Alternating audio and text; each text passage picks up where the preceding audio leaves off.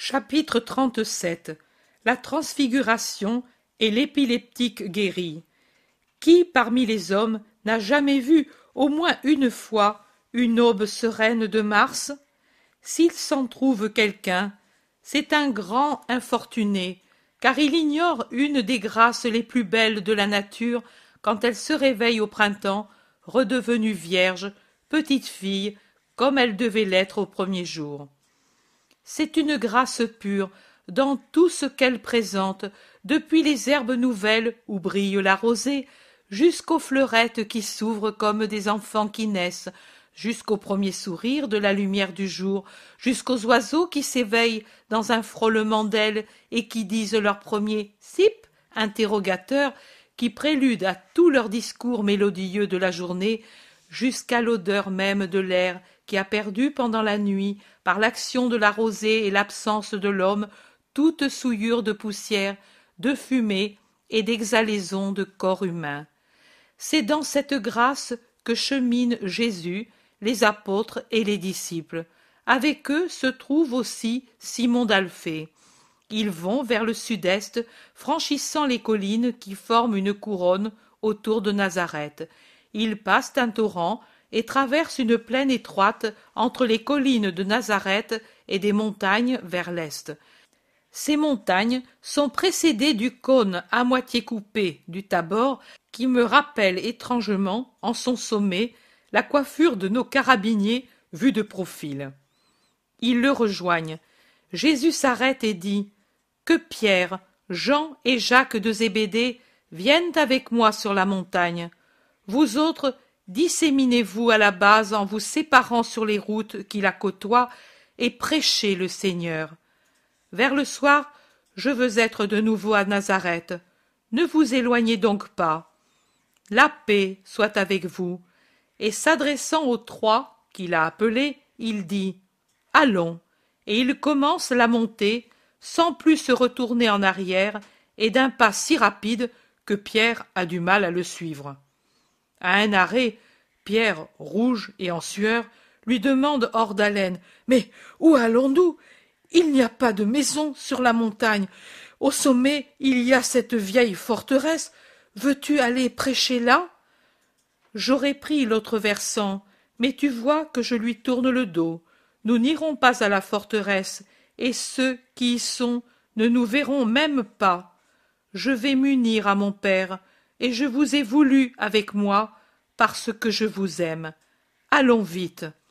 Oh. Monseigneur, ne pourrions-nous marcher un peu plus doucement et parler de ce que nous avons entendu et vu hier et qui nous a tenus éveillés toute la nuit pour en parler? Au rendez-vous de Dieu, il faut toujours se rendre rapidement. Allons, Simon Pierre, là-haut, je vous ferai reposer. Il reprend la montée.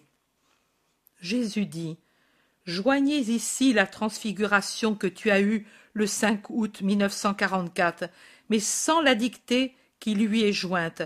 Après avoir fini de copier la transfiguration de l'an dernier, P.M. copiera ce que je te montre maintenant. Je suis avec mon Jésus sur une haute montagne. Avec Jésus, il y a Pierre, Jacques et Jean. Ils montent encore plus haut, et le regard se porte vers des horizons ouverts dont une belle et tranquille journée permet de voir nettement les détails jusque dans les lointains. La montagne ne fait pas partie d'un ensemble montagneux comme celui de la Judée. Elle s'élève isolée et, par rapport à l'endroit où nous nous trouvons, elle a l'Orient en face, le nord à gauche, le sud à droite et en arrière à l'ouest la cime qui dépasse encore de quelques centaines de pas. Elle est très élevée et l'œil peut découvrir un large horizon. Le lac de Génézareth semble un morceau de ciel descendu pour s'encadrer dans la verdure, une turquoise ovale enserrée dans des émeraudes de différentes teintes, un miroir qui tremble et se ride sous un vent léger et sur lequel glissent avec l'agilité des mouettes les barques aux voiles tendues, légèrement penchées vers l'onde azurine, vraiment avec la grâce du vol d'un alcyon qui survolent l'eau à la recherche d'une proie. Puis voilà que de l'immense turquoise sort une veine, d'un bleu plus pâle là où la grève est plus large, et plus sombre là où les rives se rapprochent, et où l'eau est plus profonde et plus sombre à cause de l'ombre qui projette les arbres qui croissent vigoureux près du fleuve qui les nourrit de sa fraîcheur. Le Jourdain semble un coup de pinceau presque rectiligne dans la verdure de la plaine. Des petits villages sont disséminés à travers la plaine des deux côtés du fleuve. Quelques-uns sont tout juste une poignée de maisons, d'autres sont plus vastes, avec déjà des aires de ville. Les grandes routes sont des lignes jaunâtres dans la verdure, mais ici, du côté de la montagne, la plaine est beaucoup mieux cultivée et plus fertile, très belle. On y voit les diverses cultures, avec leurs différentes couleurs, riant au beau soleil qui descend du ciel serein. Ce doit être le printemps, peut-être mars, si je tiens compte de la latitude de la Palestine, car je vois les blés déjà grands, mais encore verts, qui ondulent comme une mer glauque, et je vois les panaches des plus précoces parmi les arbres à fruits qui étendent des nuées blanches et rosées sur cette petite mer végétale, puis les prés tout en fleurs, avec le foin qui a déjà poussé, dans lesquels les brebis qui paissent semblent des tas de neige amoncelés un peu partout sur la verdure. Tout à côté de la montagne, sur des collines qui en forment la base, des collines basses et de peu d'étendue, se trouvent deux petites villes, l'une vers le sud et l'autre vers le nord. La plaine, très fertile, s'étend particulièrement et avec plus d'ampleur vers le sud. Jésus, après un court arrêt à l'ombre d'un bouquet d'arbres qu'il a certainement accordé par pitié pour Pierre, qui dans les montées fatigue visiblement, reprend l'ascension. Il va presque sur la cime, là où se trouve un plateau herbeux que limite un demi-cercle d'arbres du côté de la côte. Reposez-vous, ami, je vais là-bas pour prier. Et il montre de la main un énorme rocher, un rocher qui affleure de la montagne et qui se trouve par conséquent non vers la côte, mais vers l'intérieur, vers le sommet. Jésus s'agenouille sur l'herbe et appuie sa tête et ses mains au rocher dans la pose qu'il aura aussi dans sa prière au Gethsémani. Le soleil ne le frappe pas, car la cime lui donne de l'ombre, mais le reste de l'emplacement couvert d'herbe est tout égayé par le soleil jusqu'à la limite de l'ombre du bouquet d'arbres sous lequel se sont assis les apôtres. Pierre enlève ses sandales, en secoue la poussière et les petits cailloux, et il reste ainsi déchaussé, ses pieds fatigués dans l'herbe fraîche, presque allongé, la tête sur une touffe d'herbe qui dépasse et lui sert d'oreiller. Jacques l'imite, mais pour être plus à l'aise, il cherche un tronc d'arbre pour s'y appuyer le dos couvert de son manteau. Jean reste assis et observe le maître, mais le calme de l'endroit, le petit vent frais, le silence et la fatigue viennent aussi à bout de lui, et sa tête tombe sur la poitrine et les paupières sur ses yeux. Aucun des trois ne dort profondément, mais ils sont sous le coup de cette somnolence estivale qui les étourdit. Ils sont éveillés par une clarté si vive qu'elle fait évanouir celle du soleil et qui se propage et pénètre jusque sous la verdure des buissons et des arbres sous lesquels ils se sont installés. Ils ouvrent leurs yeux étonnés et ils voient Jésus transfiguré. Il est maintenant tel que je le vois dans les visions du paradis, naturellement sans les plaies et sans la bannière de la croix, mais la majesté du visage et du corps est pareille, pareille en est la clarté, et pareil le vêtement qui est passé d'un rouge foncé à un tissu immatériel de diamants et de perles qui est son vêtement au ciel.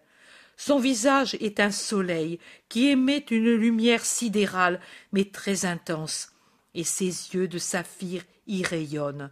Il semble encore plus grand, comme si sa gloire avait augmenté sa taille. Je ne saurais dire si la clarté qui rend phosphorescent même le plateau provient tout entière de lui, ou bien si, à sa clarté propre, se mélange toute celle qu'a concentrée sur son Seigneur toute la lumière qui existe dans l'univers et dans les cieux. Je sais que c'est quelque chose d'indescriptible. Jésus est maintenant debout, je dirais même qu'il est au-dessus de la terre, car entre lui et la verdure du pré, il y a une sorte de vapeur lumineuse, un espace fait uniquement de lumière, et sur lequel il semble qu'il se dresse.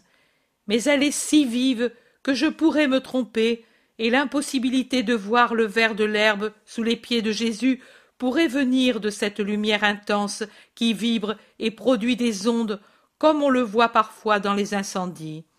Des ondes, ici d'une couleur blanche incandescente. Jésus reste le visage levé vers le ciel et il sourit à une vision qui le transporte. Les apôtres en ont presque peur, et ils l'appellent, car il ne leur semble plus que ce soit leur maître, tant il est transfiguré. Maître, maître appelle-t-il doucement, mais d'une voix angoissée. Lui n'entend pas. Il est en extase, dit Pierre tout tremblant. Que peut-il bien voir? Les trois se sont levés. Ils voudraient s'approcher de Jésus, mais ils ne l'osent pas. La lumière augmente encore avec deux flammes qui descendent du ciel et se placent aux côtés de Jésus. Quand elles sont arrêtées sur le plateau, leur voile s'ouvre et il en sort deux personnages majestueux et lumineux. L'un est plus âgé, au regard perçant et sévère, et avec une longue barbe séparée en deux. De son front partent des cornes de lumière qui m'indiquent que c'est Moïse. L'autre est plus jeune, amaigri, barbu et poilu, à peu près comme le Baptiste auquel je dirais qu'il ressemble pour la taille, la maigreur, la conformation et la sévérité. Alors que la lumière de Moïse est d'une blancheur éclatante comme celle de Jésus, surtout pour les rayons du front, celle qui émane d'Élie ressemble à la flamme vive du soleil. Les deux prophètes prennent une attitude respectueuse devant leur Dieu incarné, et bien que Jésus leur parle familièrement, ils n'abandonnent pas leur attitude respectueuse. Je ne comprends pas un mot de ce qu'ils disent. Les trois apôtres tombent à genoux, tremblants, le visage dans les mains. Ils voudraient regarder, mais ils ont peur. Finalement, Pierre parle.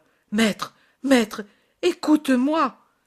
Jésus tourne les yeux en souriant vers son Pierre, qui s'enhardit et dit C'est beau d'être avec toi, Moïse et Élie. Si tu veux, nous faisons trois tentes pour toi, pour Moïse et pour Élie. Et nous nous tiendrons ici pour vous servir. Jésus le regarde encore, et il sourit plus vivement. Il regarde aussi Jacques et Jean d'un regard qui les embrasse avec amour. Moïse aussi et Élie regardent fixement les trois. Leurs yeux étincellent, ce doit être comme des rayons qui pénètrent les cœurs. Les apôtres n'osent pas dire autre chose. Effrayés, ils se taisent, ils semblent un peu ivres et comme stupéfaits. Mais quand un voile qui n'est pas un nuage, ni du brouillard, qui n'est pas un rayon, enveloppe et sépare les trois glorieux derrière un écran encore plus brillant que celui qui les entourait déjà et les cache à la vue des trois, une voix puissante et harmonieuse vibre et remplit d'elle-même tout l'espace. Les trois tombent le visage contre l'herbe. Celui-ci est mon fils bien-aimé, en qui je me suis complu.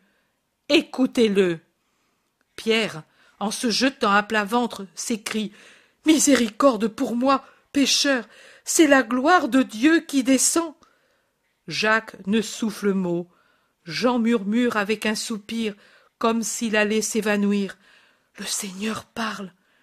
Personne n'ose relever la tête, même quand le silence est redevenu absolu. Il ne voit donc pas non plus le retour de la lumière à son état naturel de lumière solaire, pour montrer Jésus resté seul et redevenu le Jésus habituel dans son vêtement rouge. Il marche vers eux en souriant, il les secoue, les touche et les appelle par leur nom. Levez-vous, c'est moi. Ne craignez pas, dit-il, car les trois n'osent pas lever le visage et invoquent la miséricorde de Dieu sur leurs péchés, craignant que ce soit l'ange de Dieu qui veut les montrer au Très-Haut. Levez-vous donc, je vous le commande, répète Jésus avec autorité. Eux lèvent le visage et ils voient Jésus qui sourit. Ô maître, mon Dieu s'écrie Pierre, comment ferons-nous pour vivre auprès de toi, maintenant que nous avons vu ta gloire? Comment ferons-nous pour vivre parmi les hommes, et nous, hommes pécheurs, maintenant que nous avons entendu la voix de Dieu? Vous devrez vivre auprès de moi, et voir ma gloire jusqu'à la fin. Soyez-en dignes, car le temps est proche. Obéissez au Père, qui est le mien et le vôtre. Retournons maintenant parmi les hommes, parce que je suis venu pour rester parmi eux et les amener à Dieu. Allons, soyez saints, en souvenir de cette heure. Soyez forts et fidèles. Vous aurez part à ma gloire la plus complète. Mais ne parlez pas maintenant de ce que vous avez vu. À personne, pas même à vos compagnons. Quand le Fils de l'homme sera ressuscité d'entre les morts et retourné dans la gloire de son Père, alors vous parlerez. Parce qu'alors il faudra croire pour avoir part à mon royaume. Mais Élie ne doit-il pas venir afin de préparer à ton royaume? Les rabbis le disent. Élie est déjà venu, et il a préparé les voies au Seigneur. Tout arrive comme il a été révélé, mais ceux qui enseignent la révélation ne la connaissent pas, ne la comprennent pas, ils ne voient pas et ils ne reconnaissent pas les signes des temps et les envoyés de Dieu. Est revenu une première fois. Il reviendra une seconde fois quand les derniers temps seront proches pour préparer les derniers à Dieu. Mais maintenant, il est venu pour préparer les premiers au Christ, et les hommes n'ont pas voulu le reconnaître. Ils l'ont tourmenté et mis à mort. Ils feront la même chose au Fils de l'homme, car les hommes ne veulent pas reconnaître ce qui est leur bien. Les trois penchent la tête, pensifs et tristes, et ils descendent par le chemin par où ils sont montés avec Jésus. Et c'est encore Pierre qui dit dans une halte à mi-chemin Ah Seigneur, je dis, moi aussi, comme ta mère hier, pourquoi nous as-tu fait cela? Et je dis aussi, pourquoi nous as-tu dit cela? Tes dernières paroles ont effacé de nos cœurs la joie de la vue glorieuse c'est une grande journée de peur que celle-ci.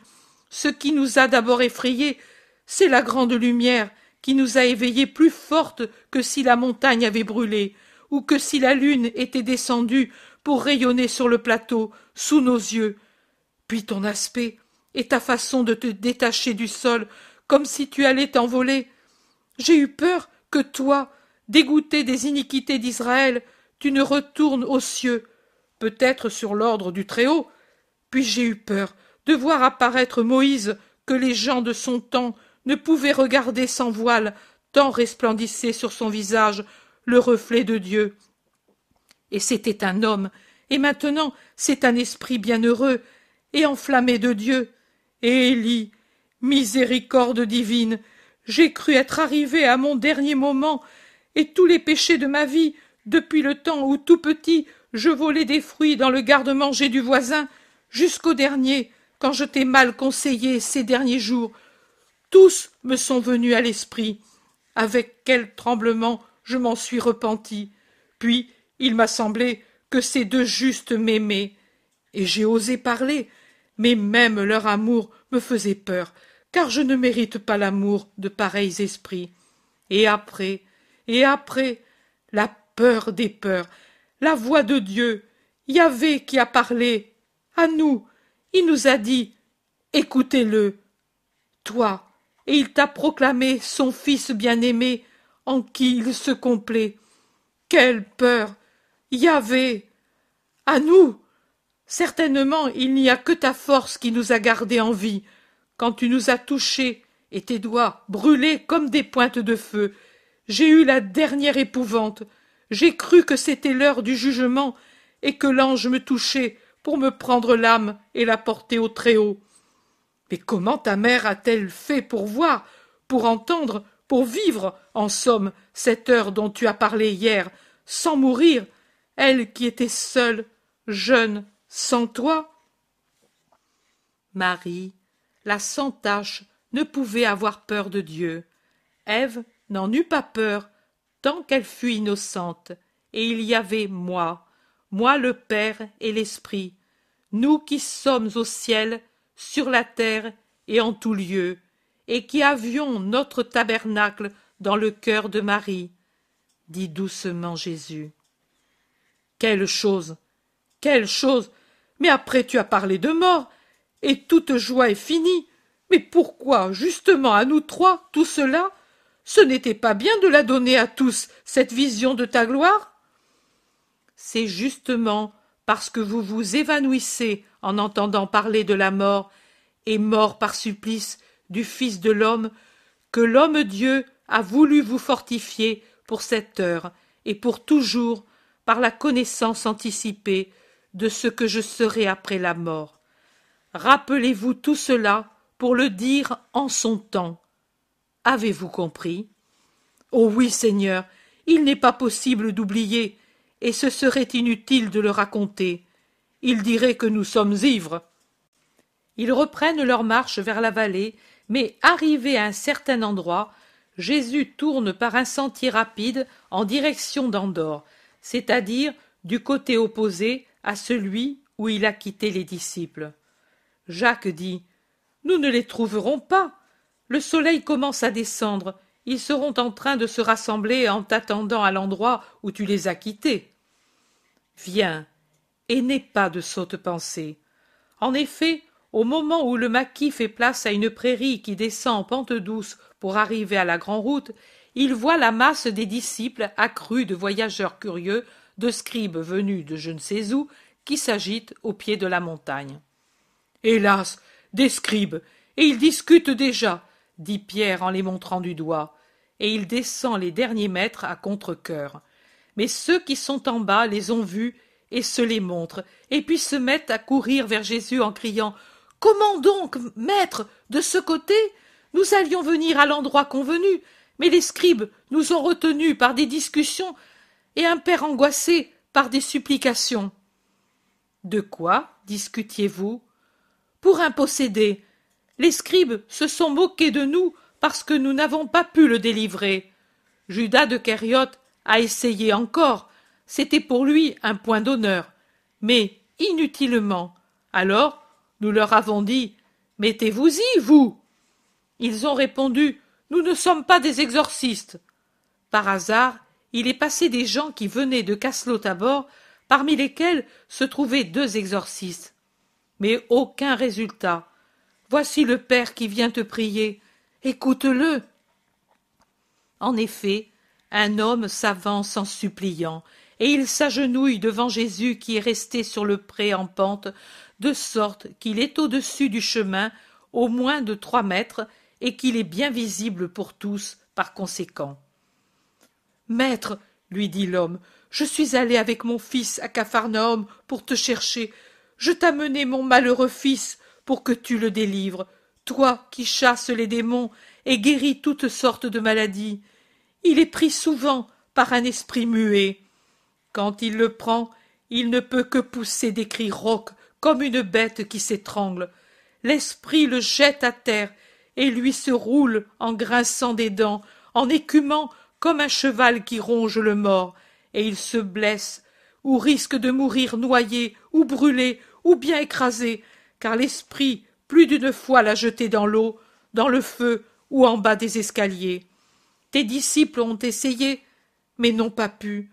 Ô Seigneur plein de bonté, pitié pour moi et pour mon enfant. Jésus flamboie de puissance pendant qu'il crie. Ô génération perverse, Ô foule satanique, légion rebelle, peuple d'enfer incrédule et cruel, Jusqu'à quand devrais-je rester à ton contact? Jusqu'à quand devrais-je te supporter? Il est imposant, si bien qu'il se fait un silence absolu et que cessent les railleries des scribes. Jésus dit au Père Lève-toi et amène-moi ton fils. L'homme s'en va et revient avec d'autres hommes, au milieu desquels se trouve un garçon d'environ douze quatorze ans, un bel enfant, mais au regard un peu hébété, comme s'il était abasourdi. Sur le front rougit une longue blessure, et plus bas se trouve la trace blanche d'une cicatrice ancienne.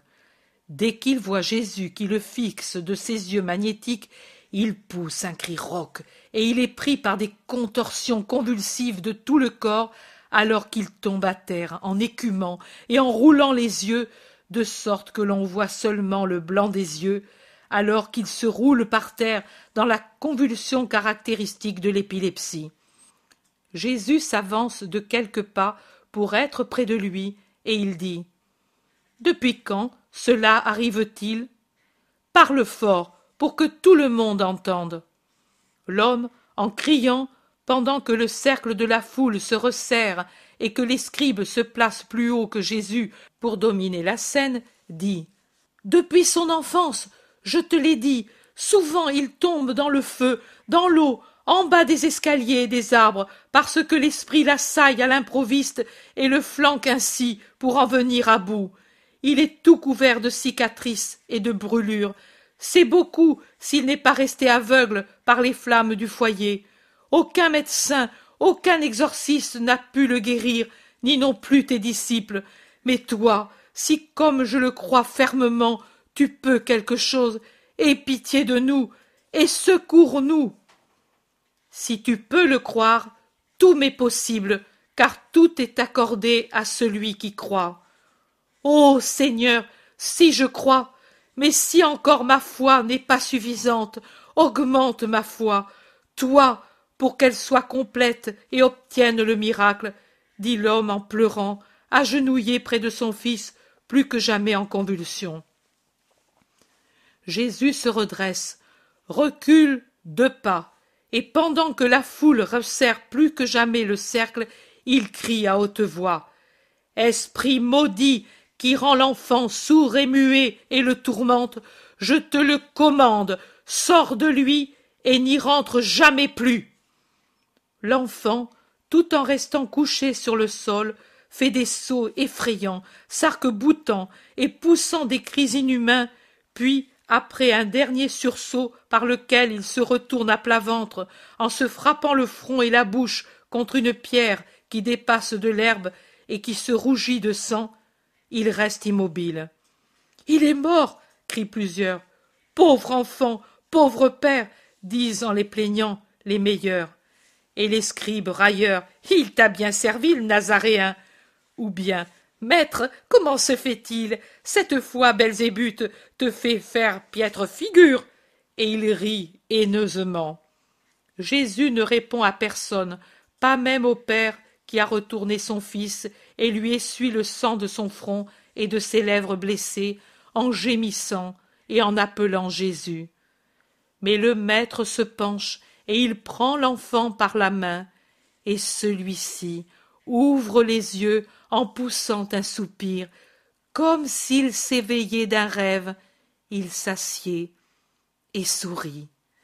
Jésus l'attire à lui, le fait mettre debout et le remet au Père pendant que la foule crie enthousiasmée et que les scribes s'enfuient poursuivis par les railleries de la foule.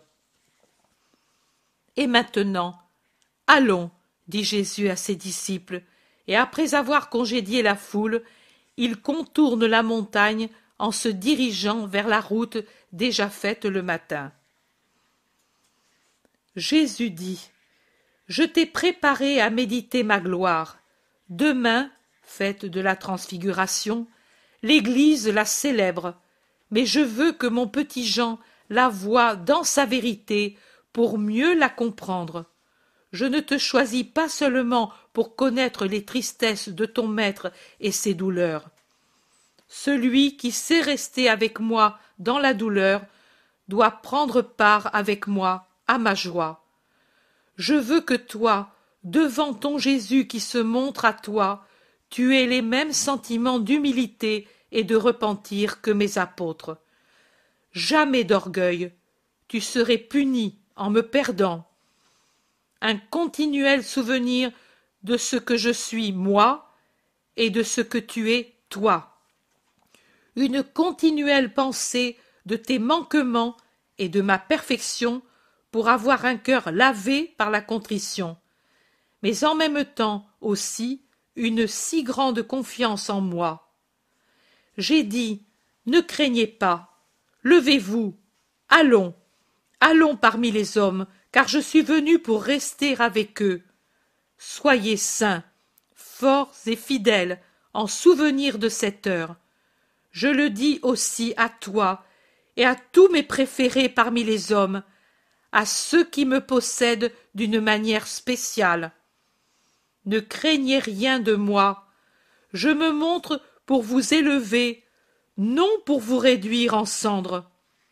Levez-vous, que la joie du don vous donne la vigueur, et ne vous engourdisse pas dans la jouissance du quiétisme en vous croyant déjà sauvé parce que je vous ai montré le ciel. Allons ensemble parmi les hommes. Je vous ai invité à des œuvres surhumaines par des visions surhumaines et des instructions, pour que vous puissiez m'aider davantage. Je vous associe à mon œuvre. Mais moi, je n'ai pas connu et je ne connais pas de repos, car le mal ne se repose jamais, et le bien doit être toujours actif pour annuler le plus possible le travail de l'ennemi. Nous nous reposerons quand le temps sera accompli. Maintenant, il faut marcher inlassablement, travailler continuellement, se consumer sans se lasser pour la moisson de Dieu. Que mon contact continuel vous sanctifie, que mes instructions continuelles vous fortifient, que mon amour de prédilection vous rende fidèle contre toute embûche. Ne soyez pas comme les anciens rabbins qui enseignaient la révélation et puis n'y croyaient pas, au point de ne pas reconnaître les signes des temps et les envoyés de Dieu. Reconnaissez les précurseurs du Christ dans son second avènement, puisque les forces de l'Antéchrist sont en marche, et, en faisant exception à la mesure que je me suis imposée, car je sais que vous buvez certaines vérités non par esprit surnaturel, mais par soif de curiosité humaine, je vous dis en vérité que ceux qu'un grand nombre croiront une victoire sur l'Antéchrist, une paix désormais prochaine, ce ne sera qu'une halte pour donner le temps à l'ennemi du Christ de se retremper, de guérir ses blessures, de réunir son armée pour une lutte plus cruelle. Reconnaissez, vous qui êtes les voix de votre Jésus, du roi des rois, du fidèle et du véridique, qui juge et combat avec justice et sera le vainqueur de la bête et de ses serviteurs et prophètes, reconnaissez votre bien et suivez-le toujours. Que nulle apparence trompeuse ne vous séduise, et que nulle persécution ne vous abatte. Que votre voix dise mes paroles, que votre vie soit pour cette œuvre. Et si vous avez sur la terre le même sort que le Christ, que son précurseur et qu'Élie, sort sanglant ou sort tourmenté par des tortures morales, souriez à votre sort à venir et assurez qu'il vous sera commun avec celui du Christ, de son précurseur de son prophète. Égal dans le travail, dans la douleur, dans la gloire, ici-bas, moi, maître et exemple, là-haut, moi, récompense et roi. Me posséder sera votre béatitude, ce sera oublier la douleur, ce sera ce que toute révélation est encore insuffisante à vous faire comprendre, car la joie de la vie future est trop au-dessus des possibilités imaginatives de la créature encore unie à la chair. Chapitre 38 Instruction aux disciples après la transfiguration. Ils sont maintenant de nouveau dans la maison de Nazareth, et même, pour être plus précis, ils sont dispersés sur le monticule des Oliviers en attendant de se séparer pour le repos. Ils ont allumé un petit feu pour éclairer la nuit, car c'est déjà le soir, et la lune se lève tard. Mais la soirée est tiède, presque trop, disent les pêcheurs, qui prévoient des pluies prochaines, et il est beau d'être là, tous unis, les femmes dans le jardin fleuri autour de Marie, les hommes là-haut, et, sur le fait du talus, de manière à être avec ceux-ci et celles-là, Jésus qui répond à l'un ou l'autre pendant que les femmes écoutent attentivement. On doit avoir parlé du lunatique guéri au pied de la montagne, et les commentaires durent encore. Le cousin Simon s'exclame. Il a vraiment fallu que ce soit toi. Oh. Même en voyant que leurs exorcistes ne pouvaient rien, tout en reconnaissant qu'ils avaient employé les formules les plus fortes, le miracle ne les a pas persuadés, ces cresserelles, dit en hochant la tête le passeur Salomon. Et même en disant aux scribes leurs propres conclusions, on ne les persuaderait pas. Oui, mais il me semblait qu'ils parlaient bien, n'est-ce pas? demande quelqu'un que je ne connais pas. Hermas répond. Très bien. Ils ont exclu tout sortilège du démon dans le pouvoir de Jésus en disant qu'ils s'étaient sentis envahis par une paix profonde quand le Maître a fait le miracle, alors que, disaient-ils, que quand il sort sous l'influence d'un pouvoir mauvais, ils en éprouvent une sorte de souffrance. Cependant, hein, il était fort, l'esprit, il ne voulait pas s'en aller, mais pourquoi ne le tenait-il pas toujours? C'était un esprit qui avait été chassé, qui était perdu, ou bien l'enfant est assez sain pour le chasser par lui-même? demande un autre disciple dont je ne connais pas le nom. Jésus répond spontanément. J'ai plusieurs fois expliqué que toute maladie, étant un tourment et un désordre, peut cacher Satan, et que Satan peut se cacher dans une maladie, s'en servir, la créer pour tourmenter et faire blasphémer Dieu. L'enfant était un malade, pas un possédé, une âme pure.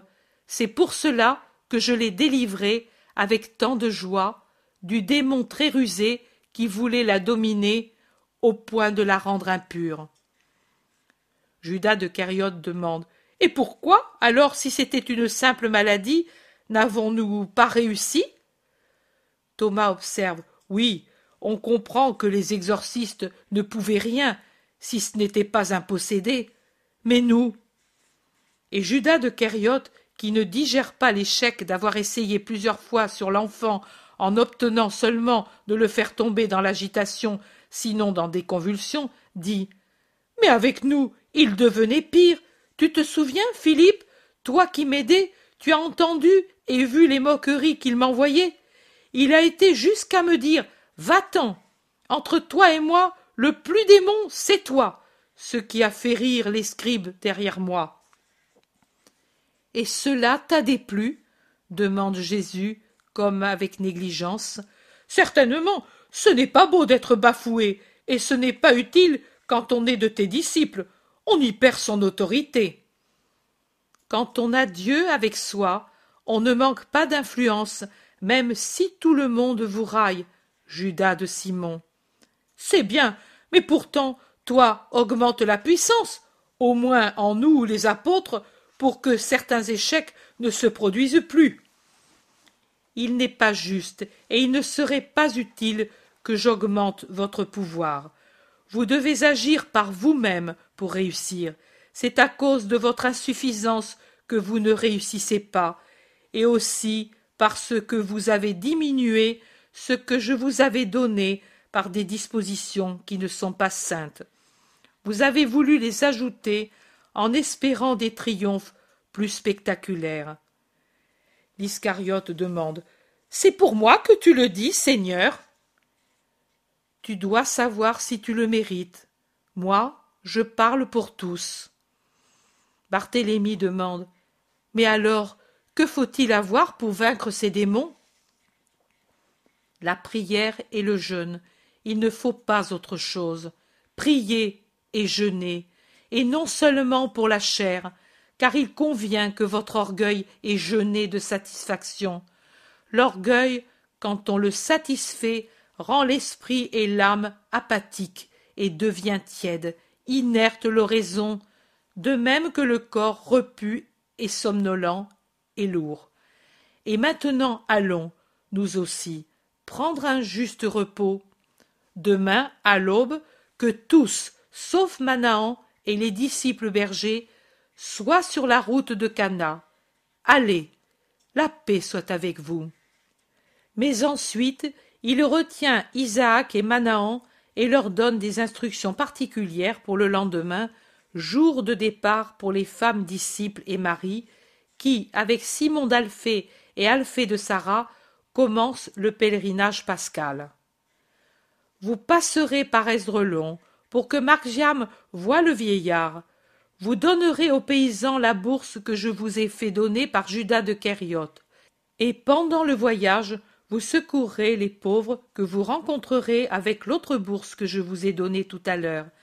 Arrivez à Jérusalem, allez à Béthanie, et dites de m'attendre pour la nouvelle lune de Nisan. Je pourrai tarder très peu à partir de cette date.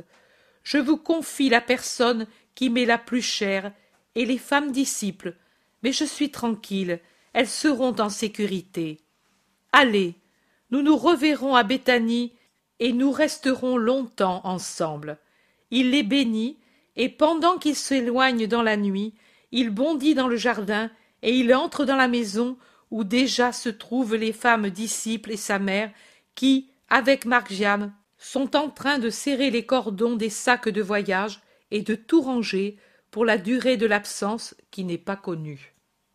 Chapitre 39 Le tribut au temple et le statère dans la bouche du poisson. Les deux barques, prises pour retourner à Capharnaüm, glissent sur un lac invraisemblablement paisible. C'est une vraie plaque de cristal bleu clair qui se recompose immédiatement en sa lisse unité après le passage des deux barques. Ce ne sont pas pourtant les barques de Pierre et de Jacques, mais deux barques louées à Tibériade, peut-être. Et j'entends Judas qui se lamente un peu parce qu'il est resté sans argent après cette dépense. On a pensé aux autres, mais à nous. Comment allons-nous faire maintenant? J'espérais que Chouza. Mais rien. Nous sommes dans la situation d'un mendiant, un de ceux si nombreux qui se mettent sur les routes pour quêter les pèlerins, bougonne-t-il à voix basse à Thomas. Mais ce dernier débonnaire répond Qu'y a-t-il de mal s'il en est ainsi? Moi, je ne m'en préoccupe absolument pas. Oui, mais pourtant, à l'heure du repas, tu as plus d'appétit que tout le monde. Bien sûr, j'ai faim, en cela aussi je suis vigoureux. Eh bien aujourd'hui, au lieu de demander aux hommes le pain et la pitance, je les demanderai directement à Dieu. Aujourd'hui, aujourd'hui, mais demain, nous serons dans la même situation, et de même après-demain, et nous allons vers la décapole où nous sommes inconnus. Et là, les habitants sont à demi païens. Et ce n'est pas seulement le pain, mais les sandales qui s'en vont en morceaux, et les pauvres qui nous ennuient. Et on pourrait se trouver mal, et. Et si tu continues, d'ici peu, tu m'auras fait mourir, et tu devras encore penser à mon enterrement. Oh. Que de soucis. Moi, je n'en ai vraiment aucun. Je suis joyeux, tranquille comme un enfant qui vient de naître. Jésus, qui paraissait absorbé dans ses pensées, assis à la proue sur le bord, se tourne et à haute voix il dit à Judas, qui est à la poupe, mais il le dit comme s'il parlait à tout le monde. Que l'on soit sans la moindre piécette, c'est très bien. La paternité de Dieu brillera encore davantage, même dans les choses les plus humbles. Depuis quelques jours, pour toi, tout est bien. C'est bien qu'il n'y ait pas de miracle, bien que l'on ne nous offre rien, bien d'avoir donné tout ce que nous avions. Tout est bien, en somme. Mais moi, je me trouve bien mal à l'aise. Tu es un cher maître, un saint maître, mais pour la vie matérielle, tu ne vaux rien, dit Judas sans aigreur, comme s'il faisait des observations à un bon frère, qui se glorifie même de sa bonté imprévoyante. Et Jésus, en souriant, lui répond C'est ma plus grande qualité d'être un homme qui ne vaut rien pour la vie matérielle. Et je répète qu'il est bien d'être sans la moindre piécette, et il a un sourire lumineux. La barque racle le fond et s'arrête. Ils en descendent pendant que l'autre barque accoste. Jésus, avec Judas, Thomas, Jude et Jacques, Philippe et Barthélemy, se dirigent vers la maison. Pierre débarque de l'autre avec Matthieu, les fils de Zébédée, Simon le Zélote et André. Mais alors que tous se mettent en marche, Pierre reste sur la rive à parler avec les passeurs qui les ont conduits et que peut-être il connaît. Et puis il les aide à repartir. Ensuite il remet son vêtement long et remonte la plage pour aller à la maison. Pendant qu'il traverse la place du marché, deux hommes viennent à sa rencontre et l'arrêtent en disant Écoute, Simon de Jonas. J'écoute, que voulez-vous? Ton maître, seulement parce qu'il est tel, paie-t-il ou ne paie-t-il pas les deux drachmes du haut temple? Bien sûr qu'il les paie. Pourquoi ne les paierait-il pas? Mais parce qu'il se dit le Fils de Dieu et. Et il l'est, réplique avec décision Pierre, déjà rouge d'indignation, et il dit pour finir Pourtant, comme il est fils de la loi et le meilleur fils de la loi, il paie ses drachmes comme tout Israélite. Il n'y paraît pas. On nous a dit qu'il ne le fait pas, et nous lui conseillons de le faire. Hum, grommelle Pierre, dont la patience est presque à bout.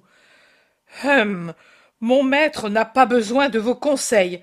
Allez en paix, et dites à ceux qui vous envoient que les drachmes seront payés à la première occasion.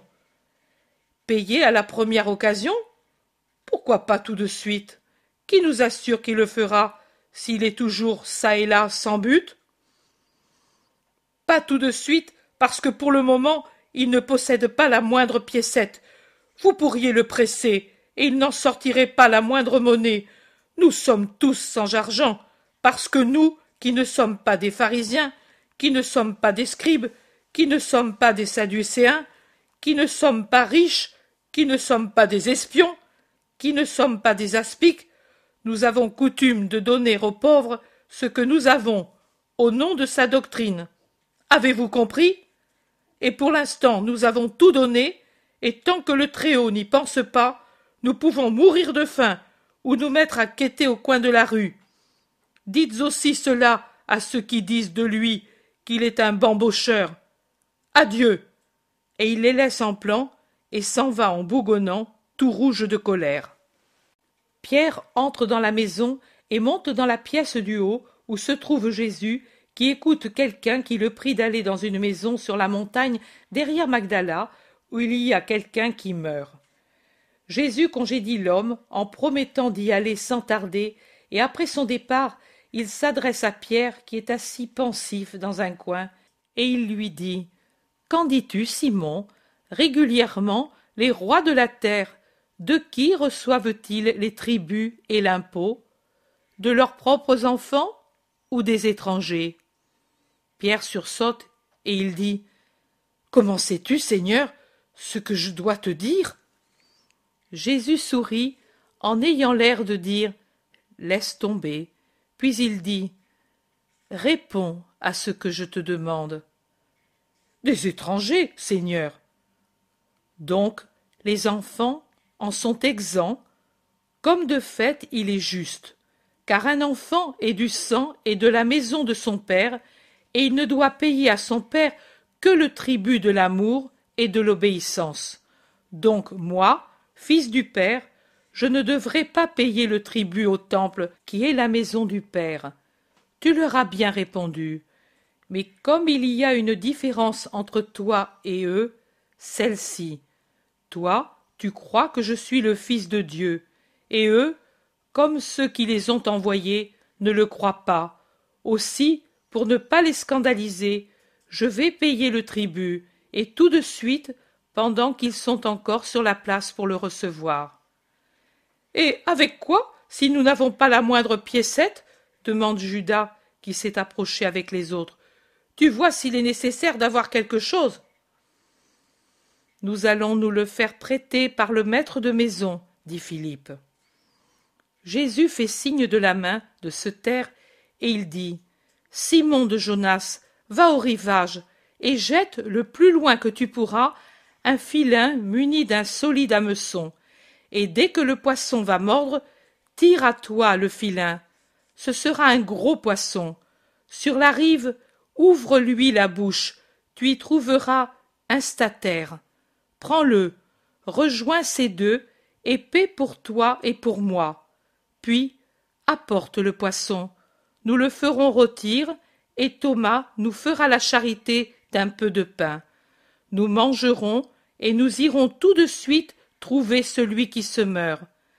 Jacques et André préparez les barques. Nous irons avec elles à Magdala, et le soir nous reviendrons à pied pour ne pas empêcher de pêcher Zébédée et le beau-frère de Simon. Pierre s'en va, et on le voit peu après sur la rive qui monte sur un petit bateau qui est à l'eau. Il jette un filin fin et solide, garni d'un petit caillou ou de plomb vers le bout, et qui se termine par le fil fin de la ligne proprement dite. Les eaux du lac s'ouvrent avec des éclats argentés quand le poids y plonge, et puis tout redevient tranquille pendant que l'eau revient au calme en faisant des cercles concentriques. Mais après un moment, le filin qui était lâche dans les mains de Pierre se tend et vibre. Pierre tire, tire, tire, alors que la corde subit des secousses de plus en plus énergiques. À la fin, il donne une saccade et le filin vole avec sa proie qui voltige en l'air en faisant un arc au-dessus de la tête du pêcheur et puis s'abat sur le sable jaunâtre où il se contorsionne par la souffrance de l'hameçon qui lui fend le palais et de l'asphyxie qui commence. C'est un magnifique poisson, gros comme un turbo et qui pèse au moins trois kilos. Pierre enlève l'hameçon de ses lèvres charnues, lui enfonce son gros doigt dans la gueule, et il en sort une grosse pièce d'argent. Il la lève entre le pouce et l'index pour la montrer au maître qui se trouve sur le parapet de la terrasse, puis il ramasse le filin, l'enroule, prend le poisson et court vers la place. Les apôtres sont stupéfaits. Jésus sourit et il dit Et ainsi nous aurons supprimé un scandale. Pierre rentre. Ils allaient venir ici, et avec Élie, le pharisien. J'ai essayé d'être gentil, comme une jeune fille, et je les ai appelés en disant Hé, envoyez du fisc, prenez, cela vaut quatre drachmes, n'est-ce pas? Deux pour le maître et deux pour moi. Et nous sommes quittes, n'est-ce pas? Au revoir, et spécialement à toi, cher ami, dans la vallée de Josaphat. Ils se sont fâchés parce que j'ai dit fisc. Nous appartenons au temple et non au fisc. Vous percevez les taxes comme des gabelous. Pour moi, tout percepteur appartient au fisc, ai-je répondu. Mais Élie m'a dit Insolent, tu me souhaites la mort? Non, ami, pas du tout. Je te souhaite un heureux voyage vers la vallée de Josaphat. Tu ne vas pas pour la Pâque à Jérusalem? Nous pourrons donc nous rencontrer là, ami. Je ne le désire pas, et je ne veux pas que tu te permettes de me dire ton ami. En effet, c'est trop d'honneur, lui ai-je répondu, et je suis parti. Le plus beau, c'est qu'il y avait la moitié de Capharnaüm pour voir que j'ai payé pour toi et pour moi, et ce vieux serpent ne pourra plus rien dire. Les apôtres ont dû tous rire pour le récit et la mimique de Pierre. Jésus voulait rester impassible, mais pourtant il esquisse un léger sourire quand il dit Tu es pire que la moutarde. Et il dit pour finir Cuisez le poisson, et faisons vite. Au crépuscule, je veux être revenu ici.